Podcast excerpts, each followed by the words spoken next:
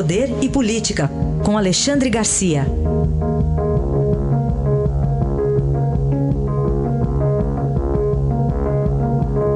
Alexandre, bom dia. Bom dia, Raíssa. Bom dia, Carolina. Bom dia. Bom, os fatos ainda estão em curso, mas queremos uma análise inicial sua aqui sobre essa divulgação pelo site da Intercept Brasil de conversas entre o então juiz Sérgio Moro e o procurador Deltan Dallagnol. Pois é, eu acho primeiro lugar a gente tem que fazer análise ad hominem, né? Ou seja, uh, saber quem são as pessoas que estão fazendo isso. Né? O, o, o Glenn Greenwald ficou mais famoso por ter de parceria com Edward Snowden, um ex-espião da CIA, da NSA, que revelou que os americanos estavam espionando, inclusive o Brasil, com os britânicos espionando o mundo inteiro, inclusive o Brasil. O Snowden, por causa disso, está morando asilado há seis anos em Moscou, né? Chegou a pedir asilo aqui. E, enfim, ele foi premiado, foi muito premiado por esse caso. Ele, a origem dele é, ele foi advogado constitucionalista, o, o Greenwood, uh, e veio para o Brasil, defendeu Dilma no impeachment.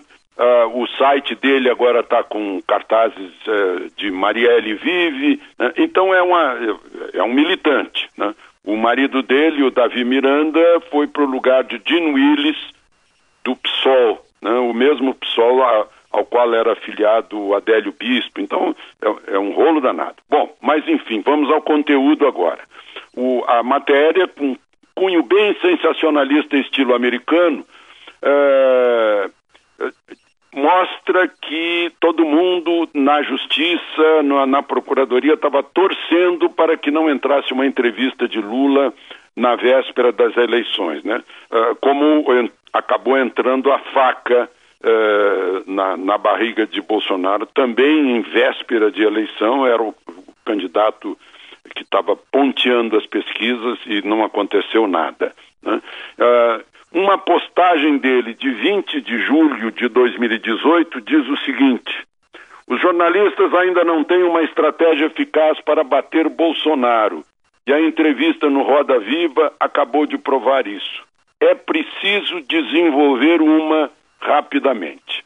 Bom, uh, é usual o juiz presidente de um inquérito conversar com as partes, com os promotores e com os advogados. Agora, o Código de Processo Penal mostra que o juiz não pode aconselhar as partes ou terá que se declarar suspeito. Né?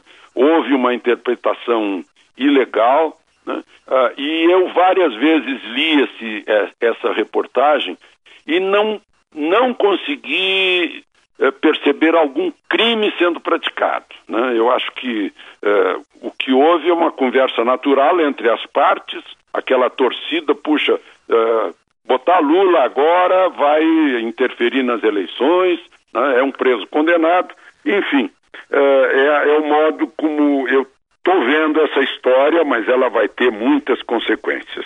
Então, e no Congresso, que consequências ela pode pois ter? Pois então, certamente o juiz Sérgio Moro vai ser convocado né, para prestar depoimento. Né? O, o, a, o ambiente no Congresso não é bom para Sérgio Moro. Né? E agora teve esse acréscimo, porque os políticos eh, não querem saber de Sérgio Moro, tanto que tiraram dele a, o COAF. Né? Uh, Sérgio Moro é aquela marca de que políticos finalmente foram investigados por corrupção.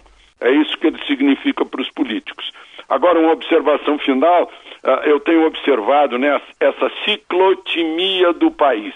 E, e, é mais ou menos um destino de, de masoquismo. Cada vez que as coisas começam a dar certo, estava se falando aí em reforma da Previdência começar a ser votada ainda no primeiro semestre, acontece alguma coisa. Eu lembro quando a economia entrou em recuperação, chamaram o Joesley aí derrubou a economia. Agora parece que estão chamando o Greenwald. Né? Vai haver muita, muita perturbação política dentro do Congresso que vai atrasar. Tem 24 matérias eh, que o governo mandou para o Congresso.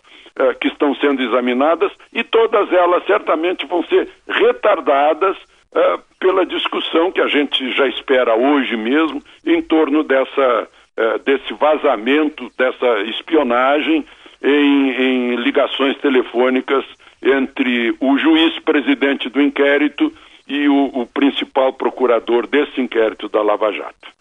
A análise de Alexandre Garcia, que volta amanhã ao Jornal Eldorado. Obrigado, até amanhã, Alexandre. Até amanhã.